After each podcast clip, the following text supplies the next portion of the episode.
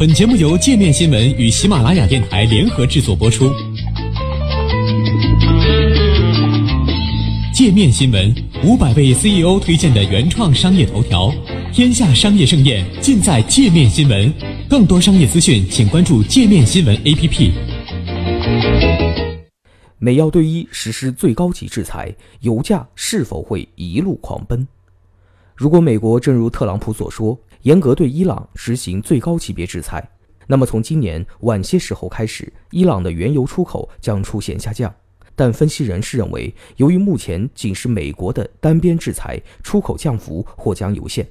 再加上美国、沙特等国很可能迅速填上伊朗留下的市场缺口，油价预计不会受到太大影响。周二，美国总统特朗普决定退出伊核协议，并对伊朗再度实施最高级别的制裁。不过，考虑到制裁存在一百八十天的过渡期，出口下降不会立刻显现出来。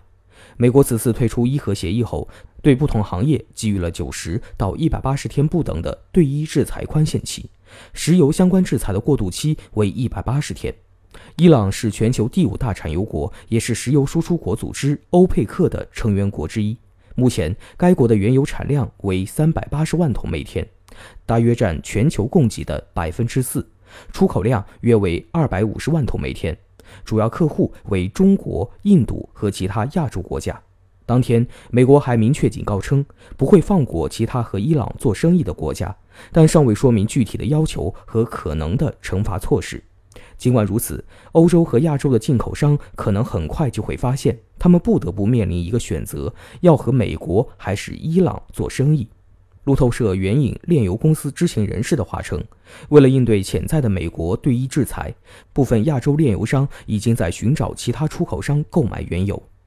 二零一六年初制裁解除后，伊朗的原油产量提高了一百万桶每天，其中至少有一部分将因新的制裁退出市场。与此同时，国际油价正因欧佩克和俄罗斯减产以及委内瑞拉经济危机而连连攀升。至于油价未来还将上涨多少，将取决于一系列因素，比如制裁将使伊朗原油出口下降多少，是否有其他主要产油国来填补这个缺口，如美国，以及中东的紧张局势是否会因美国退出伊核协议而加剧。对中东地缘政治的担忧加剧，通常会抬高油价。许多分析师认为，考虑到现在全球紧张的贸易局势，至少部分国家将对美国的新制裁视而不见。中国是伊朗现在最大的原油买家。汤森路透的数据显示，伊朗对华原油出口曾在2016年中期达到最高的90万桶每天，但今年已经降至约60万桶每天。中国炼油商称，来自伊朗的原油目前只占总进口的小部分，而且也很容易在俄罗斯、沙特、西非和美国找到替代者。不过，分析师称，由于此次美国的制裁并未获得欧洲盟国的支持，对伊朗原油出口的影响将远远不如2012年制裁的效果。在2012年初，西方启动对伊朗的严厉制裁后，后者的原油出口降至100万桶每天，略多一点。瑞杰金融集团能源分析师 Powell 对 CNN 表示，在不发生战争的情况下，让伊朗原油销量大幅下降的唯一方式是欧洲和某些亚洲买家重新实施他们在2015年初的禁运政策，但这个几率几乎为零。英法德三国现都已表示对美国撤出伊核协议感到遗憾，并决定继续遵守协议的内容。标普全球普世能源公司调查显示，分析师预计，美国恢复制裁对伊朗原油的冲击短期内将不到二十万桶每天，六个月后将升至近五十万桶每天。穆迪分析则称，制裁将使伊朗的原油产量减少四十万桶每天。